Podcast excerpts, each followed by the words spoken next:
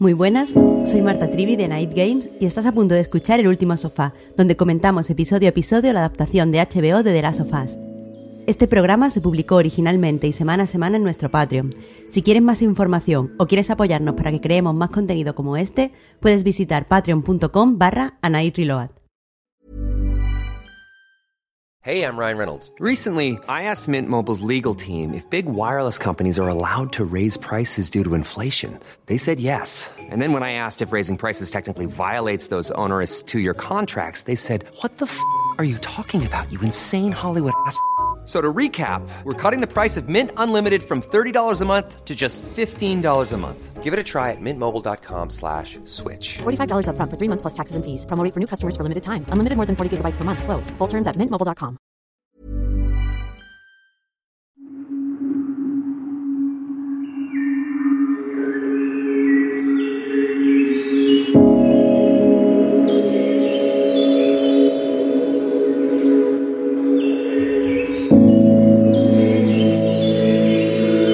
Hola a todos, bienvenidas y bienvenidos al Último Sofá, el podcast de Night Games en el que comentamos episodio a episodio, todas las semanas, la adaptación de HBO de The Last of Us.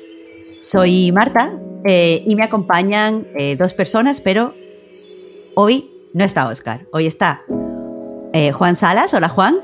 Hola Marta, ¿qué tal? Buenos días. pues muy bien, muy contento, porque la persona que nos acompaña me parece la persona ideal para comentar cualquier cosa y porque el episodio ha sido eh, sin duda el favorito de lo que llevamos de temporada y una auténtica joya, vaya, una maravilla para aquellos que no disfrutan de las series, igual con esto pueden pensarse que, hay opción de disfrutar de ellas, ¿no? Me parece genial. A lo mejor alguien cuando te ha escuchado decir que esta es una persona maravillosa ya se lo olió, pero esta semana tenemos por fin a Clara Doña en el programa, pero en carne y hueso, no solo en espíritu. Hola Clara. Hola, eh, yo estoy, bueno, honradísima, como ya estábamos diciendo fuera de micro, de estar aquí. Eh, muy contenta también porque haya sido este el episodio que, al que me hayáis invitado ¿no? para comentar y, no sea otro que igual me, había parecido un poco más plof. Pero bueno, no voy a, no voy a decir nada, vamos a, seguir porque creo que va a quedar un, episodio acompañamiento de otro episodio muy bueno. ¿eh? Creo que le vamos a hacer justicia. Pues sí, eh, pero antes y brevemente eh, pues creo que, está bien leer un poquito de lo que nos han comentado los Patreons a, raíz del episodio anterior. Creo que a la gente le, gustaron bastante eh, nuestras reflexiones. Dicen que el formato eh, está bien, pero que claro, evidentemente, eh, como el tema de la semana fue este beso de, de Tess, hay gente que está más de acuerdo con nosotros y gente que no a, raíz de, nuestra interpretación. Pero Clara, ya que has venido y que precisamente Juan nos trasladó tus impresiones sobre por qué este beso es un poco problemático, quería aprovechar para, pues, por si podías tú eh, contarnos tus opiniones en primera persona. Sí, claro. Em, además, creo que a raíz del capítulo eh, del tercer capítulo, ¿no? Me ha hecho reflexionar eh, un poco más eh, sobre, sobre, bueno, no quiero hacer spoilers tan pronto en el podcast, ¿no? Pero sobre los finales que se da a los personajes en la serie, ¿no? Que muchas veces no son los mismos que los del videojuego, aunque en el caso de Tess se parecen mucho, ¿no? pero yo acabé el episodio 2 absolutamente indignada y fui corriendo como, como hacemos las personas que no tenemos muchas veces confianza en nuestras propias opiniones a buscar en internet una reafirmación, ¿no? En plan de soy, no puedo ser la única que lo ha visto, ¿no?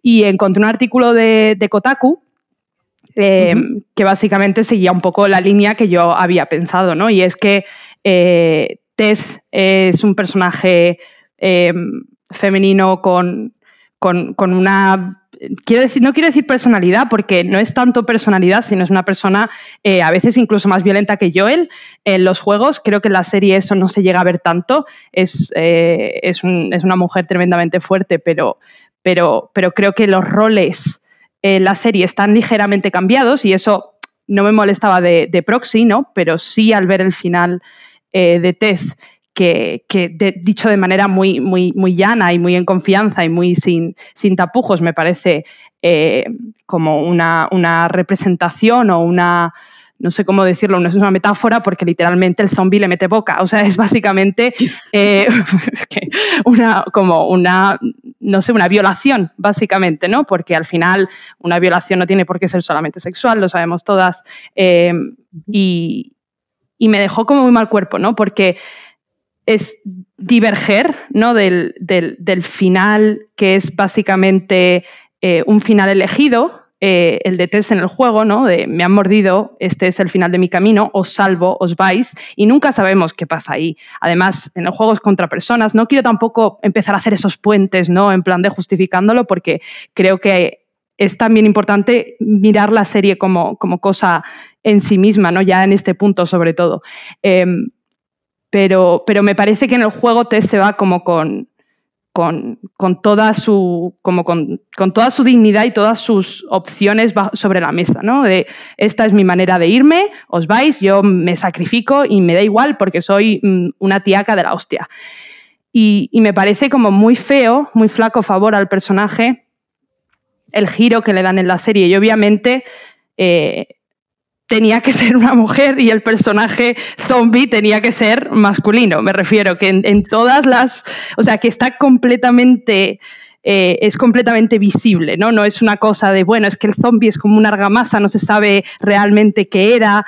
No, es que aún encima es completamente visible. Entonces, eh, me parece como que le quita al personaje eh, como ese, esa idea de irse bajo sus propios términos, ¿no?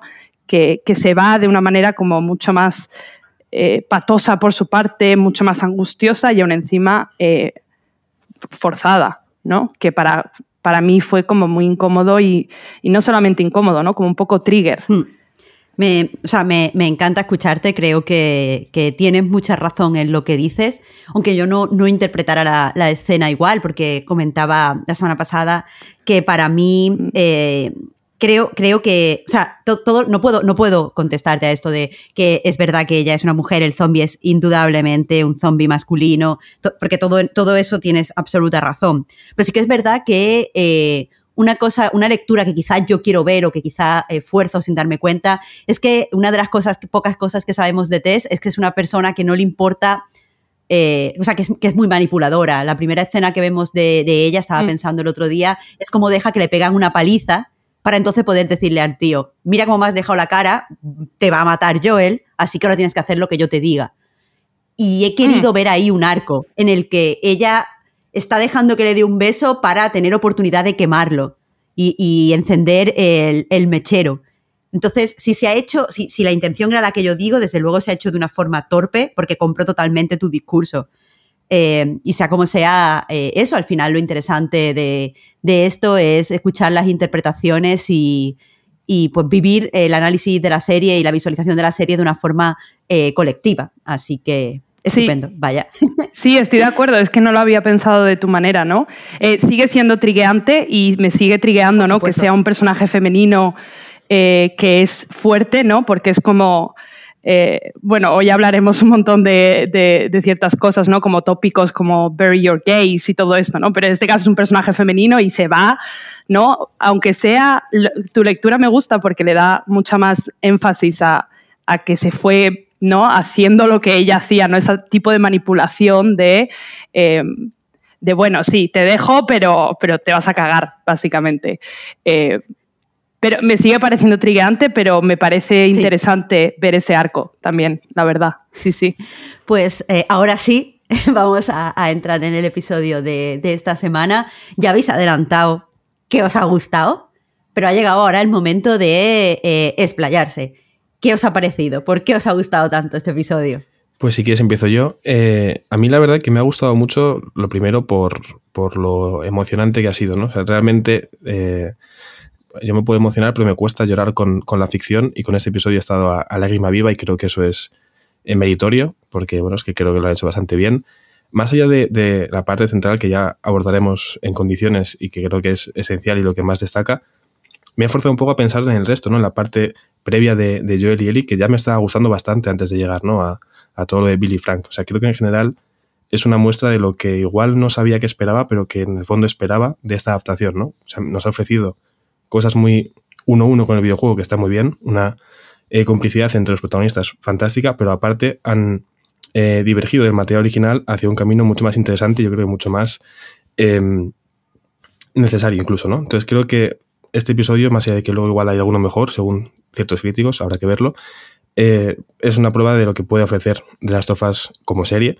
Y es que no puedo dejar de pensar en él y pensar en cosas buenas y, cosas a comentar. Entonces estoy encantado y me cuesta disimular eh, lo que me ha gustado este episodio. Sí, totalmente. Em, me parece interesante ¿no? la manera en la que la serie está eligiendo eh, qué mostrar o en qué hacer hincapié, ¿no? Y me gusta muchísimo que haga, que haga hincapié como en estos retratos eh, mucho más intimistas y mucho más cotidianos de, personajes que, en los que en el videojuego no teníamos la posibilidad de ver, ¿no? En el videojuego básicamente eh, Frank es casi environmental storytelling, de alguna manera, aunque hmm. sí que tiene su parte de cinemática, pero me gusta como este world building que hace, que hace la serie de una manera, me parece que magistral y me ha gustado mucho ver también algún tema político, que no sé si de eso se puede hablar en este podcast, eh, pero creo que el personaje de Bill está muy, muy ¿eh? perfilado. De hecho, claro. Fuera. El personaje de Bill me encanta cómo lo han perfilado y cómo, cómo lo han desarrollado, la verdad. Yo os he advertido antes de empezar, fuera de micro, que iba a hacer un monólogo y ha llegado ese momento, porque es que este episodio, y no lo digo eh, en balde, me parece eh, que revoluciona de muchas formas las, eh, pues la, las narraciones, las ficciones apocalípticas, que es algo que, o sea, a mí me encantan las ficciones apocalípticas, pero es verdad que tienen una ideología cuestionable y que tienen unos tropos que se niegan a, a evolucionar. O sea, normalmente una narrativa apocalíptica nos encontramos con una nos encontramos con una visión de, los seres humanos, de la humanidad, eh, que, es muy pesimista con respecto a nuestra naturaleza y básicamente te dejan claro que eh, pues lo único que hace que los seres humanos no se comporten como salvajes y como asquerosos es la ley y el orden, ¿sabes? La policía, la religión, las leyes, pero cuando no existen, cuando caen, pues vemos una sucesión de imágenes a cada cual más depresiva, que si caníbales, que si violadores, que si ladrones, eh, y claro, evidentemente yo como persona de izquierdas pues no tengo esta visión tan pesimista sobre, sobre los seres humanos y sobre la sociedad. Eh, y, siempre pues choco con este, con este tipo de ficciones. Aparte, estas, estas historias suelen tener un protagonista pues randiano, un personaje que no necesita eh, la sociedad que está por encima de sus leyes y que precisamente cuando desaparece esta ley y orden, él es capaz de mantenerse íntegro, pero es algo casi excepcional, y él es capaz de mantenerse con vida, porque él tenía unos conocimientos que la sociedad despreciaba, rollo, pues yo sé manejar armas, pero la sociedad blandengue me decía que las armas no servían, yo sé construir, pero la sociedad me decía que yo no tenía que hacerlo. Entonces, tiene todas esas ideas que a mí me, me ponen eh, muy incómoda. Aparte, en las ficciones apocalípticas normalmente, eh, bueno, son, muy heterosexuales. Hay un señor que quiere proteger a su mujer o a sus hijos, normalmente a sus hijos eh, solo. Pensemos en The Walking Dead, por ejemplo. Eh, y cuando hablamos de proteger, esto, esto se limita simplemente a hacer piu piu para que nadie les haga daño. y ya está, esta es toda la protección. Entonces, claro, eso me, Muchas veces cuando la gente hablaba de, wow, es que The Walking Dead, perdón, eh, The Last of Us, pues es una, una historia pues de izquierda, decían muchas como de forma despectiva lo de woke. A mí, a mí yo siempre decía, bueno, pero es que al final eh, mm. tiene esta vanaglorización de la violencia, tiene estos protagonistas ultraliberales, tiene este concepto de que ser un buen padre es pegarle tiros a la gente para que no haga nada a Ellie. Y a mí eso me incomoda. Y de repente llega este capítulo y dice, que tú, mm, ¿qué? Marta, pues fuck you. Porque todo, aquí las cosas no funcionan así. Eh, eh, al menos algunas. Quiero decir, aún seguimos teniendo este protagonista randiano que es algo que se está cuestionando, ya aprovecho para decirlo, en otras, en otras historias. Tiene Cory Doctorow una historia corta súper interesante sobre un tío que se prepara para el apocalipsis y hace un búnker e invita a no sé quién, invita a no sé cuánto y tiene cámaras de seguridad y tiene súper, súper, mm, yo qué sé, pistolas de esas, no sé cómo se llaman, escopetas o lo que sea, o metralletas para defenderse y un día sale así de su búnker y se encuentra que la gente pues está viviendo de forma normal, se ha organizado por barrios para cultivar comida y están celebrando fiestas y están pues viviendo como personas. bueno queda como, ah, que no hay caníbales. Pero el caso, volviendo al de, a de las sofás, tenemos a este protagonista, es verdad, que se prepara y que no sé qué, y al final él tenía razón y los demás nos equivocábamos, bueno, venga, sí. Pero después, eh, lo primero que me ha sorprendido es que aquí eh, proteger y, no, no, solo es pegar tiros, sino que también es cuidar. Y vemos que este personaje que quiere proteger o sea, que es un hombre que quiere proteger a otro hombre al que ama y con el que es cariñoso y con el que tiene intimidad, eh, de repente le hace la comida y, le ayuda a meterse en la cama cuando está enfermo y lo apoya emocionalmente y los dos tienen detalles el uno con el otro, que eso también es, cuidar, darte una sorpresa de haber plantado fresas, es, algo bonito que puedes hacer por otra persona y que también entra dentro del marco de los cuidados. Eh, y, de la, y de la protección, ¿sabes? Y mantener, y en cierto momento hay una conversación sobre que mantener bonita tu calle también es proteger. Y, eh, la, historia no se basa aquí en vamos a ver lo peor del ser humano en este capítulo, sino en vamos a ver lo mejor del ser humano, como dos seres humanos que uno de ellos al menos intuimos que ha tenido una vida opresiva y una vida dura, de repente en este apocalipsis lo que encuentra es que no toda la gente es así y, la gente es buena y, puedes querer a la gente y, encuentras eso, lo, mejor que tiene que ofrecer de la humanidad, la humanidad lo encuentra aquí en este periodo. Mm, pues tan, tan, o sea, donde no hay esto de la ley y el orden. Y me ha conmovido, o sea, me ha conmovido la historia de amor, evidentemente, porque no soy de piedra, pero también me, ha conmovido eh, el hecho de que, de que parece que, hay ahora pues guionistas y directores y gente que está interesado por el apocalipsis, pero que también cree en el ser humano, porque mm, creo que uno de los problemas que tenemos, y esto a lo mejor se, excede un poco lo del podcast, pero creo que uno de los problemas que tenemos políticamente es que hay un montón de gente que no cree en el resto de seres humanos o que no le interesa o que no les escucha. Y aquí, desde luego, había un mensaje para, para escuchar, que al final es verdad que se representa como el amor romántico, pero la verdad es que al principio, pero después, como se profundiza, al final se queda en, muchísimo más. Y la verdad me, me, parece, me parece que esto, me gustaría al menos creer que esto va a ser un punto y seguido en, las ficciones apocalípticas, pero para bien. Buah. Sí, si no te importa, Juan, estoy aquí apuntando mentalmente porque no soy como Marta, no soy una persona organizada y no tengo libreta. Eh, pero has apuntado a todas las ideas que han hecho que el episodio me encante, precisamente, ¿no? Cuando hablaba del, desarrollo de Bill, eh, me encanta cómo lo perfila al principio, ¿no? Como, como decías, Marta, como, como el típico preparacionista, ¿no? Que esto es algo que, que existe de verdad, que son personas que se preparan para, para un apocalipsis inminente, que en ese sentido, lo del apocalipsis inminente o los desastres naturales, sobre todo en Estados Unidos, razones no les faltan, eh, pero, pero que tienen esta idea de que es muy individualista, ¿no? Tiene esta idea de que las personas no se van a cuidar una vez que pase esto, ¿no? Es, eh, vamos a amasar la mayor cantidad de armas, eh, de recursos, ¿no? Vamos a construirnos un, búnker para estar yo y, en todo caso, mi familia, ¿no? Es algo completamente individualista. Entonces, Bill empieza perfilándose como ese tipo de persona, además, tremendamente conspiracionista, porque se menciona de vez en cuando en el episodio, ¿no? Lo de... Eh, eh, típicas eh, conspiraciones como que todo el gobierno... Sí, claro, el, sí, 9-11 was an inside job y eh, todo el gobierno son nazis, ¿no? Como el New World Order. El New World Order. que dice. Claro, claro, en plan de, sí, sí, y, me encanta cómo lo perfila como eso, ¿no? Con la banderita de Don't Tread on Me, ¿no? De la mm. serpiente esta.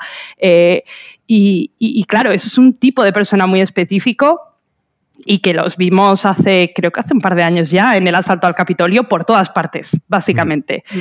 Y me encanta que coja algo tan absolutamente reconocible y, lo desarrolle por vía de, por vía de lo que tú dices, Marta, de, cambiar su visión a, convertirlo en una persona eh, eh, es que iba a decir con el amor, pero es que se, me queda muy cursi y no quiero decirlo, ¿no? Pero como convertirlo en una persona que de repente es, deja de ser ese, esa, ese, ser individualista y, absolutamente centrado en su propia supervivencia y, completamente ¿no? Eh, sin confianza en, nadie, porque la primera vez que ve a Frank, eh, obviamente se ve ahí una distancia absoluta entre, entre ellos dos y quiere que se vaya. Y, me encanta cómo, como todo esto se cambia a través de los cuidados y a través de que a él le importa Frank, que es una persona eh, que trae a su vida mucha más pues no sé, es una persona tremendamente social, ¿no? Son como completamente contradictorios o, contrapuestos, que esto también es un tropo bastante normal de, las historias románticas, pero a la vez como el, tropo inicial o el tropo, el personaje de Bill es una persona que vemos tantísimo en, círculos conspiranoides y, círculos políticos de la derecha, me ha resultado tremendamente novedoso. Eh, mm y, me ha parecido increíble porque además es lo que tú dices, Bill es el reducto de, esa ficción apocalíptica que, tú describías, Marta, ¿no? Y la serie va y te lo pone ahí y dice, sí, pero no, esto no va a ser así, ¿no? Eh, esto es lo que hemos visto hasta ahora, pero, pero mira cómo hasta el más misántropo puede, puede llegar incluso a, cambiar o puede darse cuenta de que, de que no todo tiene que ir tan mal, ¿no? Con un poco de cariño, amor y cuidados.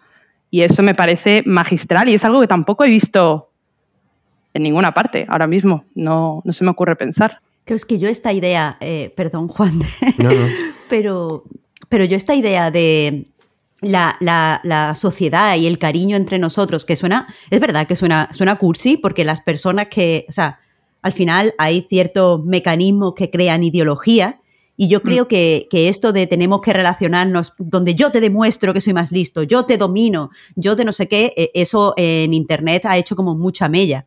Mm. Y frente a eso, pues hay, hay, pues, no sé, activistas y pensadores. Eh, me viene a la mente el primero Chomsky, que precisamente dice que aunque suene cursi, es verdad que como mejor no, nos entendemos con otros, como mejor entendemos el mundo que nos rodea, es poniéndonos cara a cara enfrente de alguien y conversando. Porque mientras nosotros seamos la única voz en nuestra cabeza diciéndonos que esto es verdad, que esto no sé qué, que no sé cuánto, que te domino, que este es un peligro, que no sé, que no sé qué, mm, así no se, no se hace una, persona de izquierdas. Entonces, eh, he visto, o sea, es la primera vez que, que yo he visto en una ficción una de las ideas, por ejemplo, de Chomsky, que me parecía que, que, o sea, y que cuando las leía pensaba, bueno, es que estoy de acuerdo con esto, pero esto visualmente es ridículo. Pero aquí, aquí se ve, aquí se ve, es una, un tipo de persona que existe y también es totalmente creíble que ese tipo de persona que tiene, o sea, él, él dice en cierto momento, antes no tenía miedo a nada y ahora tengo miedo. Pero pese a que eso es lo que dice el personaje, yo creo que eh, lo, que demuestra, lo que hace con sus acciones va un poco al revés. Antes tenía miedo de todo, tenía miedo hmm. de que eh, juntarse con los demás, tenía miedo de vivir su sexualidad, tenía miedo de experimentar intimidad, tenía miedo básicamente de ser quien es. Y de repente ha conocido a este hombre eh, y, cuando, cuando le llega la hora, acepta que le ha llegado la hora y que ha tenido una vida feliz. Y yo ahí no veo miedo, ¿sabes? Yo ahí veo autoconocimiento y una o sea, y, una forma de pensar que está en el presente y que es realista. Entonces, ver cómo, cómo eso, la, sociedad, lo mejor del ser humano, nos beneficia en una ficción que normalmente, o sea, en el marco de una ficción que normalmente dice lo contrario, es, increíble. Yo no me puedo creer que esta, este eh, capítulo no lo haya escrito una persona de izquierda, la verdad. Total, sí, sí. Eh, lo del miedo de, Bill, yo lo entendí un poco distinto, entendí más como el miedo a perder a Frank, ¿no? Como decir, eh, realmente es como eres el, el, objetivo que tengo en la vida y la persona más importante que tengo, ahora sí que tengo miedo a perderte a ti porque me importa más que todo lo demás, ¿no? Todo lo que tenía antes. Pero coincido en lo que, lo que señaláis, aunque no tenga igual tanto eh, soporte teórico para, para respaldarlo, en cuanto que creo que es además evidente con lo que habéis comentado, porque este episodio era no ya necesario, sino como que es un episodio que merece la pena ver. Y yo creo que a partir de ahora sí que voy a recomendar más la serie que antes, ¿no? Antes igual me preguntaba alguien, eh, oye, ¿qué tal de las sofás? ¿La veo? Yo, bueno, pues eh, igual. Después de este episodio, a que me pregunte, que ya lo he hecho, le diré, pues si tienes tiempo, échale un vistazo porque realmente merece la pena, ¿no?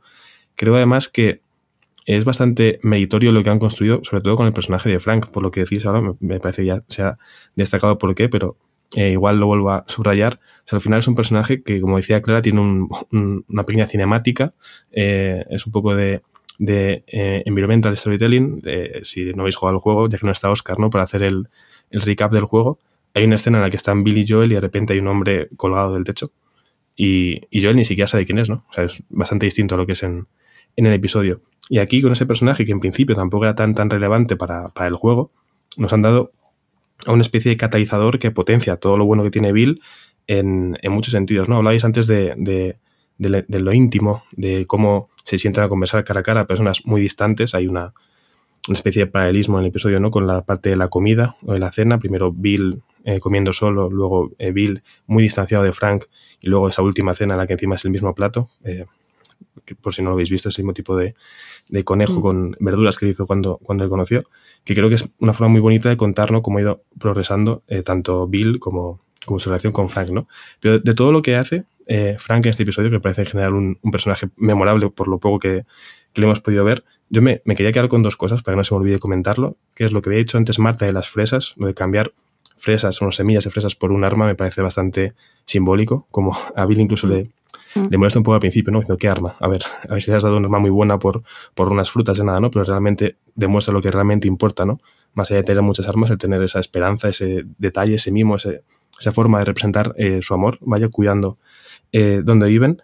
Y yo creo sobre todo la parte de, de, la camisa de Frank. Igual esto es una tontería, igual es un poco una, voy a decir una fumada, un, un triple, como lo queréis decir, pero creo que el hecho de que la camisa que lleva Frank, eh, creo que es cuando están discutiendo los primeros saltos temporales, eh, Billy Frank, sea la que luego lleva Joel, o sea, muy parecida a la que lleva Joel, es una forma de demostrar también que Joel está un poco asumiendo esa forma de ver la vida que tenía Frank, ¿no? Antes yo creo que Joel era bastante Bill, de mm. miro por mí mismo, quiero sobrevivir, hay que hacer lo que hay que hacer.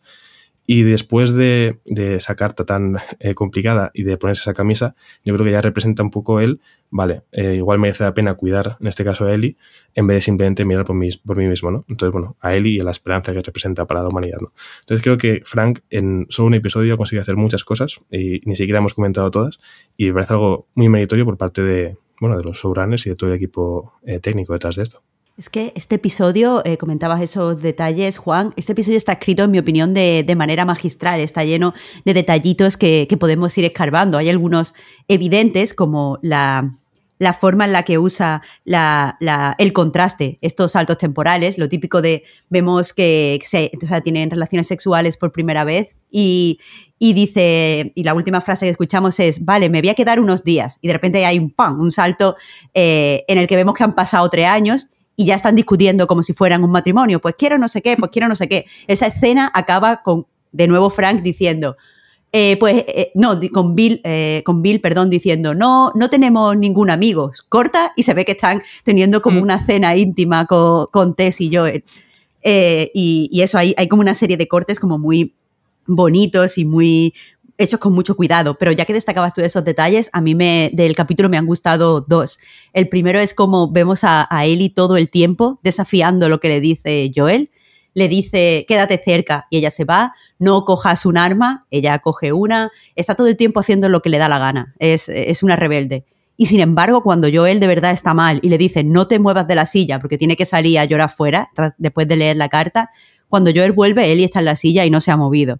me parece que ya te refleja un entendimiento entre los dos personajes, es decir, Eli ya ha aprendido eh, cuando dice Joel algo de verdad y cuando Joel dice algo porque es un gruñón, que me transmite ya ese sentimiento paterno-filial en la que la serie se va a tener que, apoyar.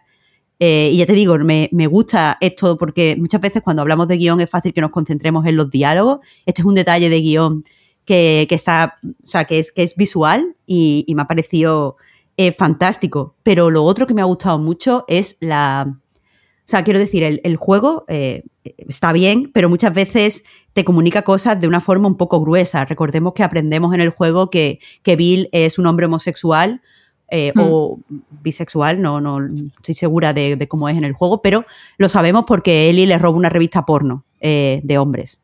Hmm. y después, claro, encontramos lo de, lo de Frank y tal.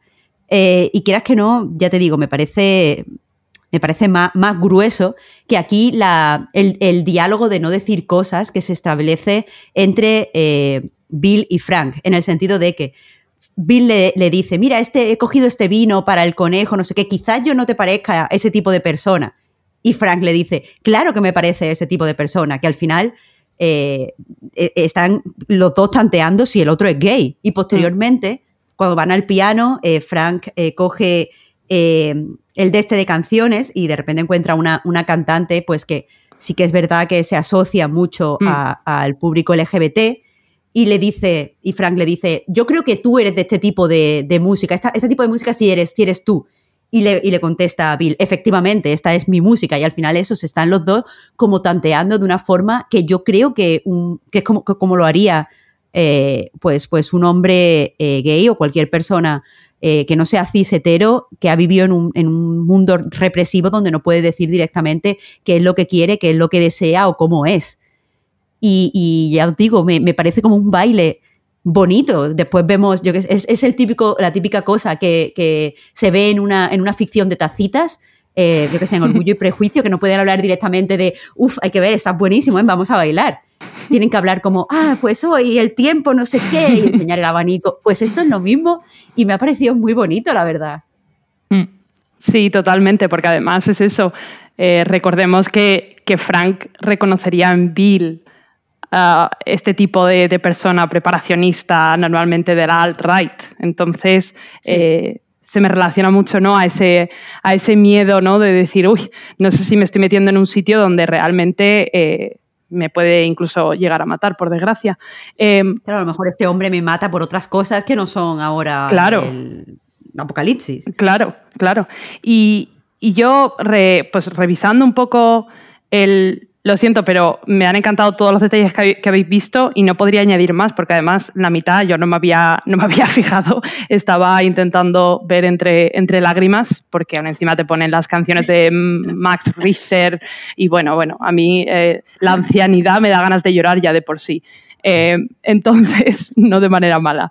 Eh, estaba revisando, pues obviamente, el personaje de, de Frank en el juego, ¿no? Y por crear aquí otra vez un vínculo.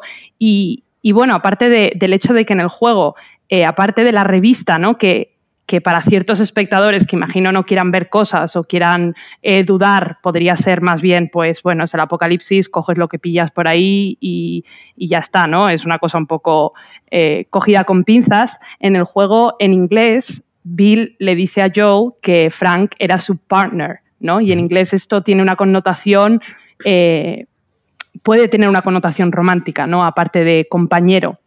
Sí. En la traducción dice que era su socio. Entonces, claro, yo recuerdo que, que, cuando vi el juego eso me dejó como con una, ¿no? Con una dualidad que tampoco, me refiero, tampoco pasa nada, no es, no todo tiene que ser ultra explícito, ¿no? Pero me da rabia porque le da cancha a gente que, que, no lo quiera ver a no verlo, ¿no? Aunque luego ya sabemos que The Last of Us ha dejado claras eh, muchísimas cosas sin necesidad de, de dualidades o de con, contradicciones. Eh, pero estaba viendo la carta que, que, deja Frank, que se lo encuentran, a, está ahorcado, Bill ni siquiera lo ha bajado de ahí, ¿no? Eso me parece como un personaje mucho más, no lo sé, mucho menos humano, ¿no? Se suicida sí. tu, tu, tu pareja y lo dejas ahí ahorcado durante días, no lo sé.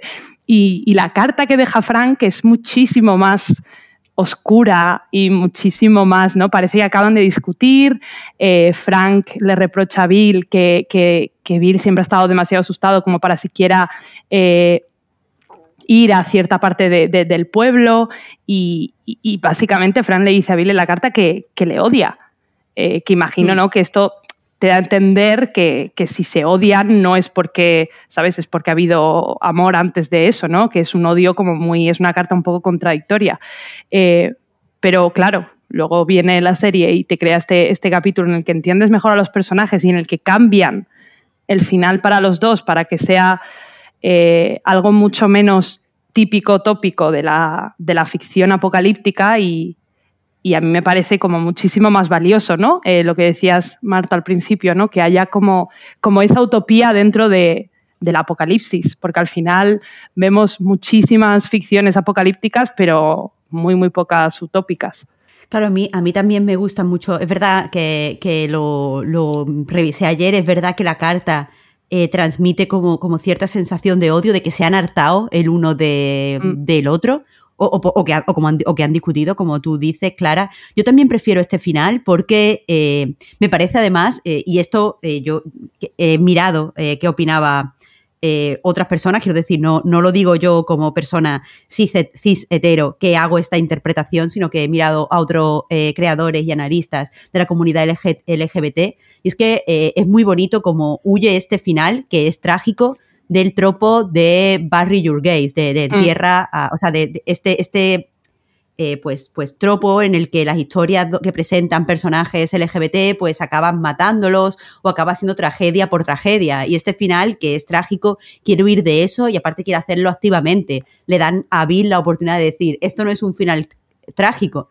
Yo he vivido, he disfrutado de la vida, he hecho todo lo que tenía que hacer y ahora simplemente se ha acabado. Hemos tenido una vida felices eh, y hemos tenido una vida juntos y esa vida termina. Entonces, eh, ayer, eh, y es una cosa que creo preciosa, en Tumblr, por ejemplo, la etiqueta Berry Your Gaze, o sea, Berry como... como ¡Ay, de, qué bonito! De, de, de fresa, de, sí. claro. era, era, estaba en una de las etiquetas de tendencia y la verdad es que eh, ha, sido bien acogido. Ahí eh, veo mucho gusto en, el, en el guion de este. De este, de este episodio. O sea, quiero decir, evidentemente tenía que acabar mal, porque al fin, al fin de cuentas no, e, ellos dos no son los protagonistas y aquí están puestos al servicio del avance emocional de, Joel y de su arco en relación con Ellie. E, evidentemente no podía llegar Joel allí y encontrarlo. Es como, ah, ¿qué pasa? ¿Quieres un poquito de conejo con vino? Porque es menos impactante. Aparte, aquí lo han utilizado además para eh, darle de nuevo peso al sacrificio de, Tess, porque claro, aquí en el juego también hay un poco de ambigüedad con eso, pero aquí nos queda claro que Tess y Joel llevan hmm. juntos desde, o sea, han pasado 16 años juntos. Eh, y, Joel aquí tiene, aparte de vemos al principio construyendo una especie de, no tumba, pero sí como monumento a su memoria, aquí tiene un momento de, pues, eh, de casi ruptura emocional pensando en ella. Pero eso, eh, dentro de que hay una tragedia, no ha querido caer en ese tropo y, oye, eh, para eso hace falta sensibilidad. Sí, sí, sí. De hecho, eh, estaba pensando en escucharte, Marta, que, igual esto es, igual me, repito, pero me parece el ejemplo ideal de por qué esta adaptación sí que merece la pena y tiene sentido, ¿no? pensando en lo que fue toda la parte de Bill en el juego, pues yo le veo un sentido lógico en cuanto a que es una escena, una parte jugable muy interesante, o lo era en su momento, ¿no? Al final es bastante fácil recordar cuando está Joel colgado, ¿no? Porque ha caído una de las trampas, pues un momento muy tenso que al jugarlo está muy bien. Eh, y seguramente, si, si no veo eh, la gente como yo que no vio el anticipo de este episodio igual, se esperaba algún momento así, ¿no? Parecido, porque era una escena como memorable. O el ir empujando la camioneta eh, mientras llegan los infectados y no consigues arrancar, ¿no? Había como una serie de puntos Em, que podías tener en el recuerdo. Sin embargo, lo bueno de hacer una adaptación es que te permite esto y creo que es mucho más valioso e interesante el que sea totalmente distinto por todo lo que aporta, que es lo que estamos ahora eh, comentando. De hecho, este enfoque más intimista, más con el gusto por el detalle y con otro ritmo ¿no? y, la calma, es algo que vemos desde el principio del episodio. O sea, simplemente la primera escena con, esta construcción de la tumba homenaje eh, con las piedras que hace, que hace Joel está muy bien porque aparte del recuerdo a Tess también nos muestra cómo todavía tiene ¿no? la, mano herida, cómo se está lavando, son cosas que en el juego también pasamos un poco por alto porque te pones unas vendas y, a funcionar. ¿no? Aquí claramente hay más espacio para eh, esa reflexión y ese tipo de sentimientos que igual en el juego pues no, no, nos podemos parar con ello. ¿no? Es verdad que es igual el episodio en el que he visto a un Joel más mayor pero para bien. Hablamos antes de que la edad que debería tener el personaje igual no cuadraba con con lo que aparenta Pedro Pascal, pero aquí entre el pelo después de la ducha y, pues, no sé, una serie de, aspectos lo he visto un poquito más mayor. No es seguramente el, la actuación corporal que más me ha gustado, porque antes se me ha olvidado comentar que toda la parte de Bill en general está muy bien, pero mi parte favorita, lo que más me ha gustado de Bill y sobre todo de, su actor, es el lenguaje corporal eh, que, que, utiliza. O sea, si os fijáis, al principio está claramente tenso. O sea, cuando está con Frank, no está tenso de, de tengo miedo de ti, porque claramente si alguien tiene el, la sartén por el mango es él, ¿no? Que tiene las armas y demás, su, su casa está en territorio conocido. Pero claramente al tener que abrirse y exponerse está eh, pues contraído, con mucha tensión en el cuerpo y creo que aporta mucho ¿no? a, la escena en sí todo lo que, lo que demuestra con, con ese lenguaje corporal eso creo que, ese lenguaje corporal que, mencionas, Juan, está especialmente bien o, no sé, brilla de una forma especial en la, en la escena de, sexo, que para mí es eh, pues de mis favoritas del capítulo. Eh, porque me gusta la forma en la que, bueno, yo en general soy, soy o sea, disfruto cuando hay una, suena, suena mal, pero me, gusta que haya eh, escenas de, sexo en las pelis porque dan como la oportunidad de, pues, reflejar eh, cómo están los personajes sin utilizar diálogos. Y a mí es algo que me gusta eh, ver cómo se acercan a eso los directores. Lo que pasa es que muchas veces estas escenas se limitan a, una serie de, sentimientos encorsetados. O sea, muchas escenas de sexo simplemente quieren pues, expresar como, como lujuria o pasión, que está bien, porque el sexo se puede utilizar para, desatar tu lujuria, para desatar la pasión. O muchas veces simplemente se quedan en algo para demostrar eh, mm, poder sea, que un mm. personaje tiene más poder que otro, que un personaje domina al otro, que un personaje está mucho más, eh, pues, dedicado o enamorado, como queramos decirlo, de un del otro personaje que ese de él. Y, veo poca, poca variedad, pero a mí me gusta esta, esta escena porque se utiliza para eh, expresar vulnerabilidad por parte de los dos personajes. Es decir, por un lado tenemos a Bill que está temblando, porque nunca antes, creo, se ha, se ha Mm. puesto en una posición de tal vulnerabilidad como con un hombre, nunca ha estado en una cama con otro hombre y ha estado desnudo, nunca eh, ha tenido un hombre que, que lo toque y evidentemente eh, le tiene a eso tanto miedo como, como deseo. Eh, ahí es donde me parece que está especialmente bien el lenguaje corporal. Pero es que el personaje de Frank también está en una posición vulnerable, porque es- esa de ahí no, o sea, él no, no creo que, que esté, ninguno de los dos está enamorado del otro en ese momento. Eh, Frank eh, está, está en una posición vulnerable en el sentido de que no tiene casa, de que está solo, de que el ambiente fuera es muy peligroso y puede morir en cualquier momento y aquí ha encontrado un lugar seguro y la vulnerabilidad es lo que tiene que hacer para... O sea, la vulnerabilidad está en el, en el ejercicio de tener que pedir, oye, eh, cuídame tú, dejándome que yo me quede aquí y, y yo te cuido ahora, pues a, a través de eh, el acto sexual, vaya. Mm. Y me, me parece, me parece bonito. Me parece que, o sea, el sexo, espero que tengamos todos más o menos claro que puede servir para muchas cosas. Eh, y aquí no lo, no, o sea, sirve eso para, para vulnerabilidad, pero no como un intercambio, no yo te, aparte la- el personaje lo dice, no yo te doy sexo y tú a Mm. cambio me das comida, sino es otra cosa, el yo te voy a cuidar en este sentido, cuídame tú en otro sentido, y a partir de ese momento toda la relación gira en torno a, a los cuidados y a atender las necesidades del otro, que además son muy distintas, porque aquí esto de que los personajes sean distintos no es simplemente para hacer comedia o no es simplemente para eh, crear una situación en la que no se entiende ni añadir una serie de obstáculos en la trama. Aquí el hecho de que sean diferentes sirve para eh, expresar el hecho de que tienen necesidades distintas y que lo- el otro tiene que prestar atención a esas necesidades. Tienen que aprender a ser generosos con el otro y vulnerables con respecto a sí mismos. Y me parece que todo eso se encuentra en esa escena de una forma que me flipa. Sí, porque volvemos al tópico de las eh, ficciones apocalípticas, ¿no? Que la vulnerabilidad, además, normalmente se, se expresa a través de, violencias o de situaciones límite, ¿no? Eh, pero me gusta mucho, ¿no? Como el, el intimismo de, una vulnerabilidad eh, sexual, porque claro, Bill, yo creo que básicamente deja entrever que, que ha tenido una pareja sexual en su vida y lo dice como con la boca pequeña, ¿no?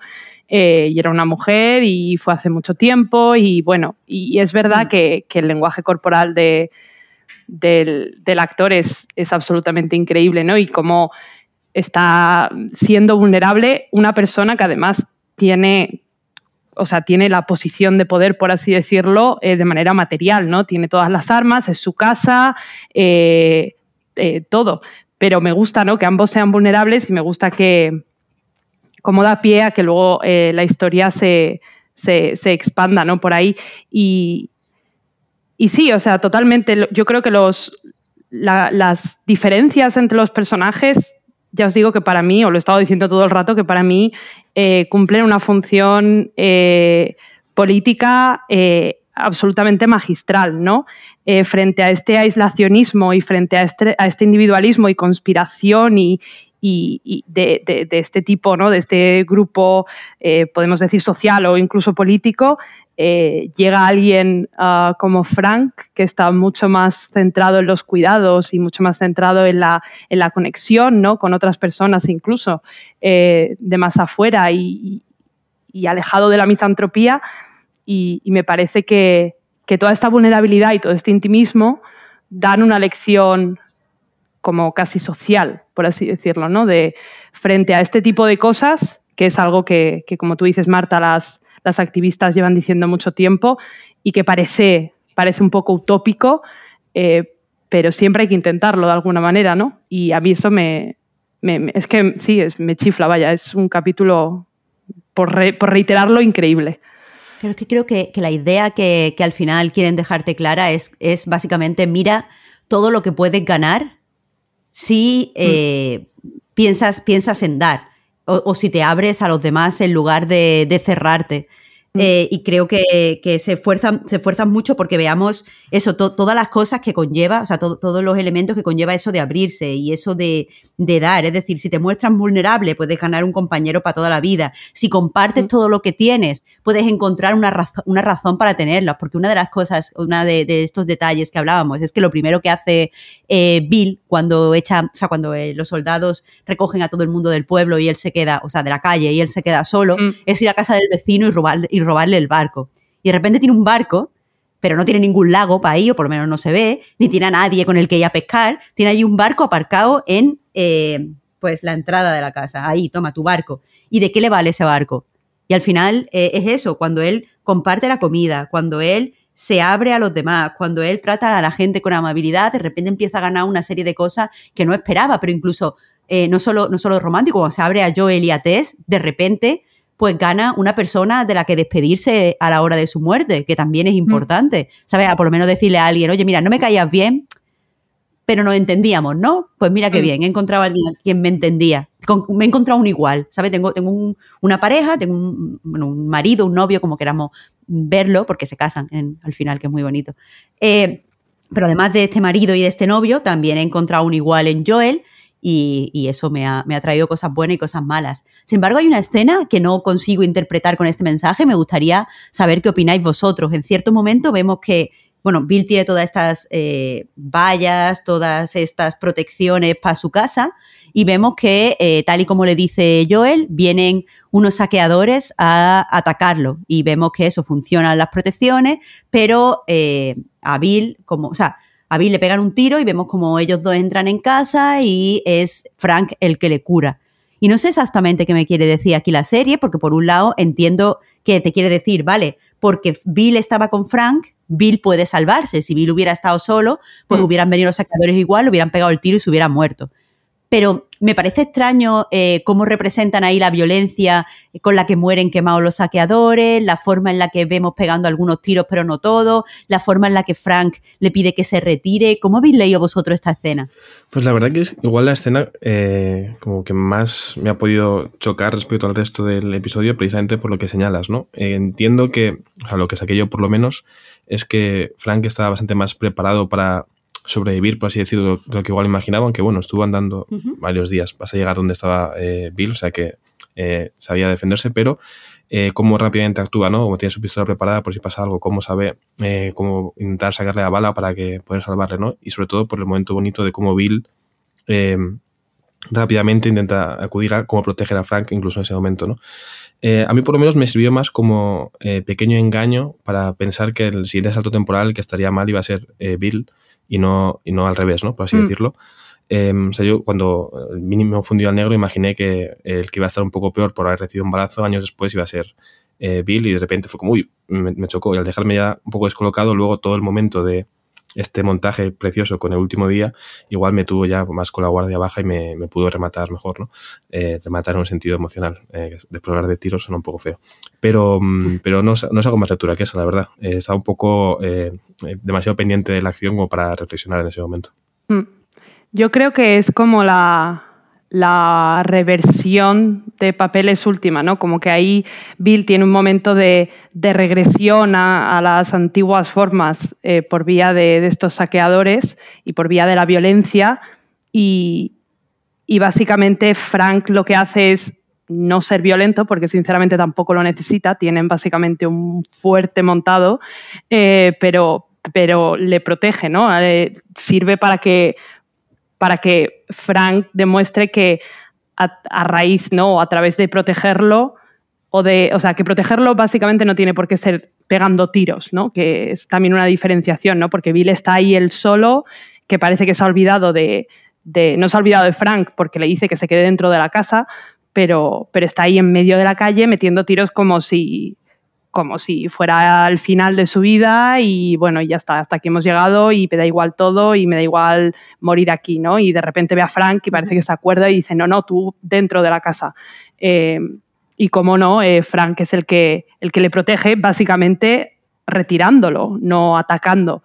Eh, y también me parece, pues eso, como una, como un perfil más del personaje de Bill y del personaje de Frank, que, no lo vemos matar a nadie en ningún momento. Vuelvo a decir que tampoco lo necesita, porque tienen básicamente un fuerte.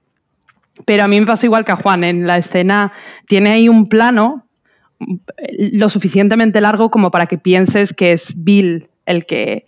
Yo, es más, yo pensé que Bill iba a morir en esta versión de, la historia, ¿no? Y que iba a ser Frank el que se quedara eh, solo y, ya estaba yo pensando en mi cabeza cómo, cómo iba a encajar eso y por qué habían hecho eso y por qué y qué tipo de, historia iba a, acontecer cuando llegaran Joel y Ellie. Pero, pero claro, es un golpe muy efectista, ¿no? Cuando ves a, Frank eh, y lo ves dibujando, pintando y ves las líneas eh, completamente torcidas y, a mm. mí me pareció, me pareció, no me parece elegante, pero tampoco me pareció eh, tampoco me pareció burdo, ¿no? A mí me funcionó, vaya, yo pensaba 100% que iban a, no como que están tanteando el terreno en plan de, mira, o te vamos a hacer pensar en, en qué grado vamos a, cambiar la, historia original. Sí, es verdad que es una forma de tener también interesados a la, a la gente que conoce lo que va a pasar, mm. es cierto.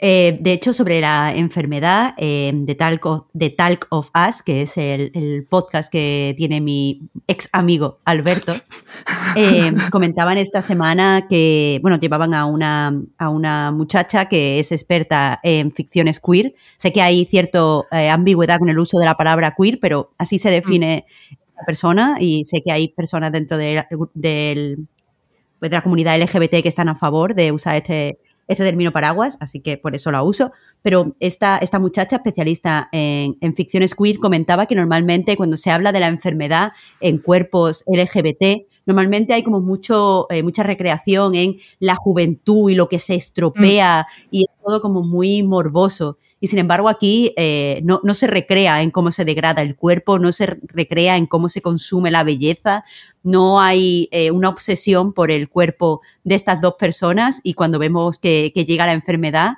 eh, pues no hay ninguna diferencia en cómo se representa este tipo de, enfermedad pues, pues con respecto a una pareja pues cis hetero. Mm. Eh, lo que sí es que, eh, de nuevo, digo, este episodio me ha parecido revolucionario por muchas cosas. Y otra cosa es cómo se relaciona con las películas que hablan de eh, un señor, normalmente es un señor, por eso utilizo señor, que tiene que cuidar de una señora que tiene Alzheimer o que tiene cualquier tipo de enfermedad degenerativa. En las películas así se me ocurre Amor, por ejemplo, que sé que le gusta a mucha gente. Y a mí normalmente estas películas me parecen un poco obscenas, en el sentido de que eh, parece que te justifiquen que eh, pues este, este marido eh, mate a la mujer, porque total, ya no es ella, mm. no, la, no se reconoce, no sabe dónde está y te, justifica lo mejor que puedo hacer es matarla. y a, mí siempre me parece obsceno, lo primero porque lo que me suena es una justificación de por qué esta persona no quiere cuidar. ¿Sabes? No, no quiero cuidar a esta persona a la que yo no recuerdo de esta forma o de que ya no es la persona eh, en mi opinión, de la que yo me enamoré y lo mejor que puedo hacer es, venga, cortar con todo. Eh, asesinato, suicidio y todo tal. Me molesta porque normalmente no vemos en estas ficciones una protagonista mujer porque la mujer se da por hecho que va a cuidar y porque tampoco pasa este tipo de cosas con tanta asiduidad en la vida real. Y aquí me parece muy interesante ver cómo eh, todo viene en consenso. O sea, es la persona enferma la que ha decidido hmm pues acabar con su vida porque está sufriendo o porque no le parece que, pueda seguir viviendo en las condiciones en las que él quiere seguir. Como no puede hacerle hacerlo solo, pide ayuda a su pareja y ambos eh, consensúan la forma en la que se va a pues en la que se va a producir este suicidio. Y al final, eh, Bill le dice que él también ha tomado esa decisión por su cuenta y que por lo tanto, eh, pues se van a suicidar juntos. Es un tema muy difícil pero desde luego no me ha, no me ha molestado, no me ha hecho sentirme tan mal como pasa en este otro tipo de, ficciones, donde hay una persona que toma las decisiones por los dos y donde la persona que toma las decisiones, desde luego, eh, la toma desde el punto de vista del cuidador harto y desde el cuidador no enamorado. Aquí el amor y el cariño, el respeto entre ambos siempre está muy presente y, creo que, que, es un tema que se, está, que se está comentando bastante poco. También porque a mucha gente le gusta este tipo de historias como amor, dicen que son bonitas y tal. No mm. sé. A ver qué dicen los Patreons. Sí. Es. Sí, es interesante también, incluso desde el punto de vista de la representación de, la vejez, ¿no? Porque es una vejez eh, creo que se representa de manera como muy activa, ¿no?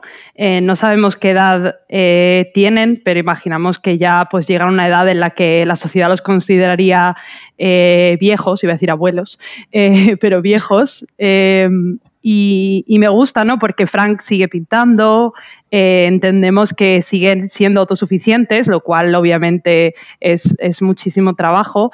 Y, y como dices, Marta, no, no se representa desde un punto de vista como, como más, no sé cómo decirlo, grim, como, como no como sucio, como la belleza perdida, claro. Y, esto me recuerda eh, a un, a un vídeo que vi hace poco de una creadora de contenido con la que estoy obsesionada que se llama Mina Lee, eh, ¡Oh, me encanta. Lita. Claro, y tiene un vídeo sobre, sobre la vejez. ella se centra mucho en, en, la, en, temas de, mujer y, cómo los, los cuerpos eh, viejos ¿no? O, las mujeres viejas son usadas muchísimo en las ficciones de terror eh, o, sabes, como que se ven como algo eh, como, pues eso, en, decadencia, grotesco, exacto. Y, y, me parece muy interesante que esta vejez no sea representada como, como inútil, ¿no? no es una vejez ya de, bueno, eh, ya no hacen nada, están aquí, ¿sabes? Eh, no sirven para nada, no se quieren ya, porque bueno, la vejez lo destruye todo. Es incluso una visión optimista de, una vejez e incluso de, una enfermedad, ¿no? Porque al final es, son ambos los que toman, como tú dices, una, decisión consensuada, libre y, y les da muchísimo poder también, yo creo. Yo la verdad que tengo ganas de volver a ver, no el episodio, igual, pero sí, ahora mismo no, porque prefiero que, pase un tiempo para poder recuperarme, pero sí la parte de cuando son mayores, realmente, ¿no? Aparte de lo que comentáis, creo que está muy bien que a nivel de representación haya personajes importantes con cierta edad, eh, en este caso dos hombres, eh, imaginemos gays, igual bisexuales, pero aparentemente gays, eh, y también con cuerpos que no sean normativos, el hecho de que Bill eh, le cueste correr, a mí me, alegra mucho porque está, estoy un poco cansado de ver a gente que corre muy bien por la calle y yo no puedo, entonces eh, me alegra. Em, pero más allá de todo eso, lo que decís de cómo representan esta vejez o esta, eh, este, llegar a esta edad, me está acordando, según hablabas, Clara, del momento en el que Bill está regando las flores y le guiña un ojo a Frank, ¿no? Digo, es que este tipo de cosas, viendo lo que era Bill al principio, es un, arco tremendo, ¿no? Como estar cuidando de, de, las cosas, no tanto por sobrevivir, porque no está mm. regando las zanahorias, sino las flores. Que además es lo que ve Joel luego al llegar y dice, uy, si las flores están mal, aquí, aquí ha pasado algo, ¿no? Em, incluso por el final, o sea, el cambio, todo, todo lo que mm, deciden me parece bien para tener un final juntos y, felices, no como un, final trágico, sino como es un final consensuado y, e ideal. Incluso que Frank reconoce la decisión de Bill antes de que se lo confirme porque se conocen y es como, vale, con esto vamos a estar eh, de acuerdo en que hemos vivido juntos, felices, hemos vivido bien. Sí, la respeta también, ¿no? No se monta ahí un drama mm. terrible. Sí, sí, que en otros casos seguramente hubiera sido lo, que hubiera pasado, ¿no? De, no, pero ¿por qué haces esto? No, pues simplemente vale. Eh, yo tomo mi decisión, tú has tomado la tuya, eh, perfecto, hemos tenido un buen día final, ideal. Y encima eso nos, nos permite o nos regala el, el, plano final, que a mí me pareció el, el broche de oro, porque aparte de que ya te avisan en la carta de que han dejado una ventana abierta y que cuando ves ese, ese movimiento de cámara final, como se van yendo Joel y Ellie, ves cómo entra en la habitación, ¿no? Como todavía nosotros estamos emocionalmente con, con Billy Frank, pero eh, Joel y Ellie siguen en su aventura, ¿no? Pero aparte de todo eso es que, claro, yo no había caído hasta esta mañana, después de dormirlo, el episodio, que es una ventana muy similar a la que vemos en el menú del juego, ¿no? Entonces es una forma de como conectar todo, ¿no? De cómo estamos la ver el episodio, de seguir un poco con Billy Frank y encima pues hacer ese pequeño guiñito, ¿no? Para que mm. haya eh, jugado al juego. Claro, y además es, una lección de cuidado, perdón Marta, porque sé que van a venir Joel y, bueno, en este caso pensaba Tess, voy a dejar la ventana abierta para que no huela. Es, una, es, un cuidado más allá de la muerte incluso. Es muy bonito. Mm. Es que iba a ir, iba a ir por ahí. Eh, el, primero, este cuidado viene de parte de Bill, porque ya aprendió que no solo cuidar no es solo proteger y piu piu, pero es que además, si os fijáis, eh, Joel va a entrar en la habitación y no entra porque hay una corriente que da un portazo en una puerta. Porque la ventana abierta ha hecho, ha evitado que, o sea, ha hecho que, eh, pues se cierre la puerta y que Joel no entre. O sea, mm. que el cuidado ha funcionado, ha evitado que Joel vea algo que no quería ver. Y, la verdad es que es como eso, la, la, presencia, el espíritu de Bill sigue ahí y ha cuidado de Joel y le ha permitido eh, llorar por Tess y le ha permitido conectar con Ellie y le ha permitido hacer todas esas cosas porque ha aprendido muchas cosas a lo largo de, toda su, vida con, Frank. Es increíble. A mí cuando se cierra la puerta y, después entendí que era porque habían dejado la ventana abierta, de verdad me creo que es uno de los momentos donde más me, emocioné con, esta, esta, sutileza, estas cosas pequeñas mm. que, pasan. Eh, pero por ir cerrando y también por no echarme a llorar yo misma, eh, vamos a ver que eh, podemos especular de cara al futuro, porque una cosa que me he dado cuenta en estos tres episodios es que parece que la serie no da puntadas sin hilo.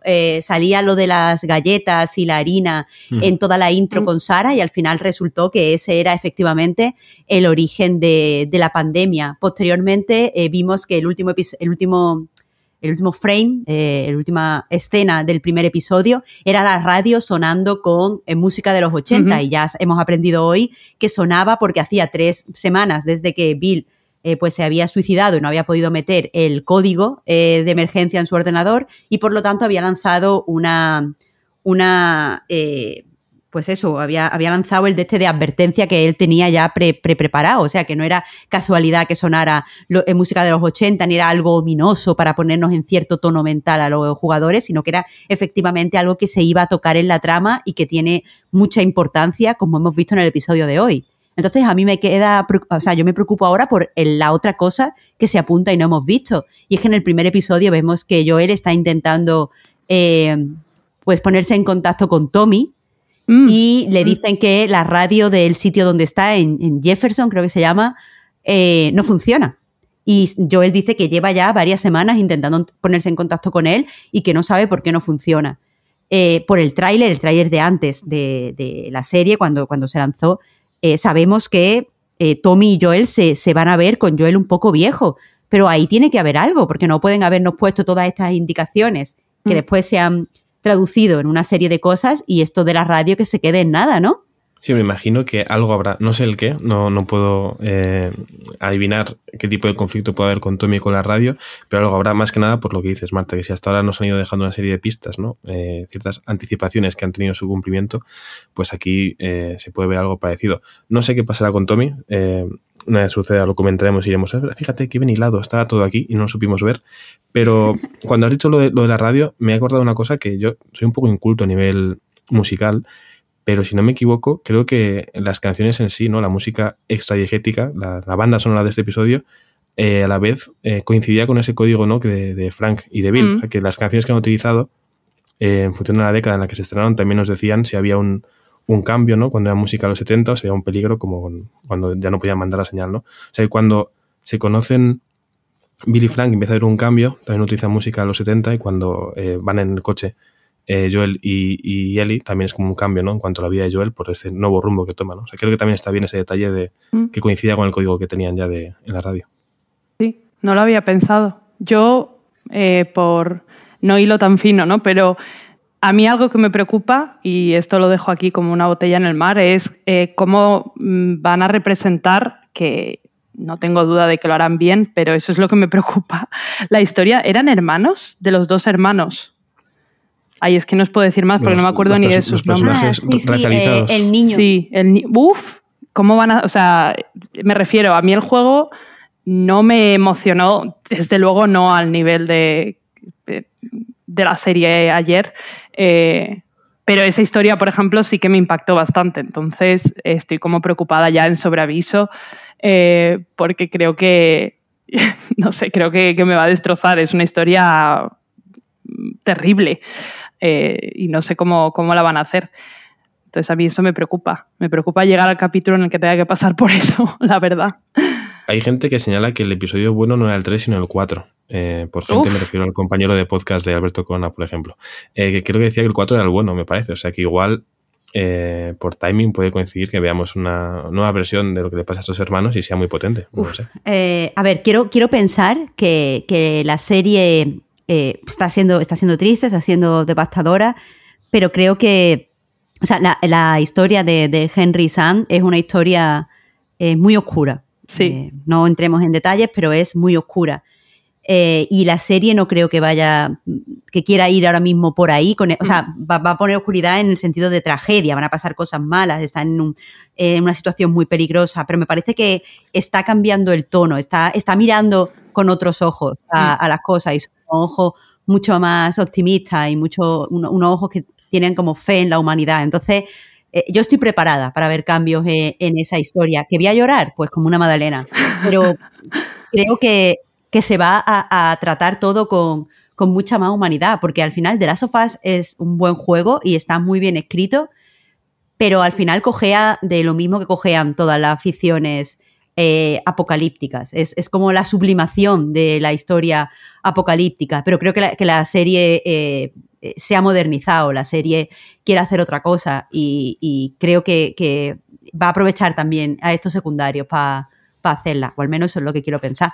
Y esa mirada esperanzadora que comentas, Marta, yo creo que se puede ver incluso en, pues en el color ¿no? que domina la, la imagen. Cuando van él y Joel por el campo, no es el típico eh, tratamiento del color que tiene una ficción posapocalíptica mucho más gris y marrón y triste y decadente. Es como mucho más colorido y saturado todo y como más esperanzador. A mí por lo menos me transmite eso, ¿no? Entonces igual sí que en este aspecto también te dan la razón. Veremos. Pues creo que aquí con esta esperanza también por nuestra parte podemos cerrar eh, el último sofá esta semana, a no ser que queráis añadir algo más. Este es el momento de habla ahora o calla para siempre. Eh, yo quiero decir que lo pasé muy mal cuando después de ver que no había un, flashback inicial, vi que había un flashback después, cuando hacen este eh, corte por similitud ¿no? entre los esqueletos y la mujer con su bebé, porque me imaginé que lo iban a ah, poner en pantalla y estaba sufriendo mucho. por suerte no pasó, pero eh, lo pasé mal durante un ratito. Sí, sí. A mí ese corte no me gustó, te tengo que decir. Es como, yo ya, yo ya sabía que eso era Claro. sí, sí, sí, estoy, de acuerdo, estoy de acuerdo. Claro, ya hacen un buen zoom ahí y ya dices, venga, y luego la ves y dices, no, por favor.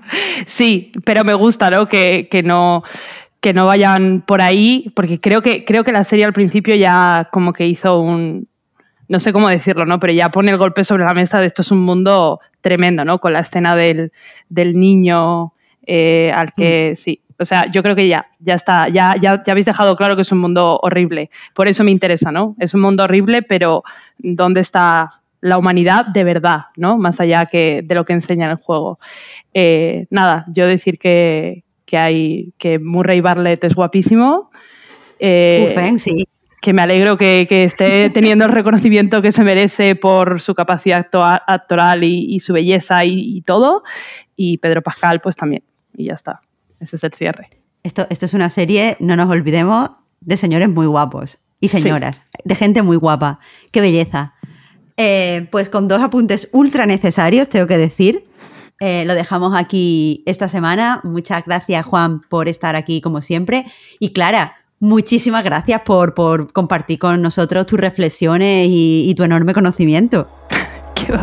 Gracias a vosotros. Eh, y nada, muchas gracias también a, vosotros, Patreons, por, por, apoyar a Night Games. Vosotros sois los que hacéis posible que podamos reunirnos hoy a grabar. Y nada, nos vemos la semana, bueno, nos oímos, nos oímos la semana que viene. Hasta la próxima. Adiós.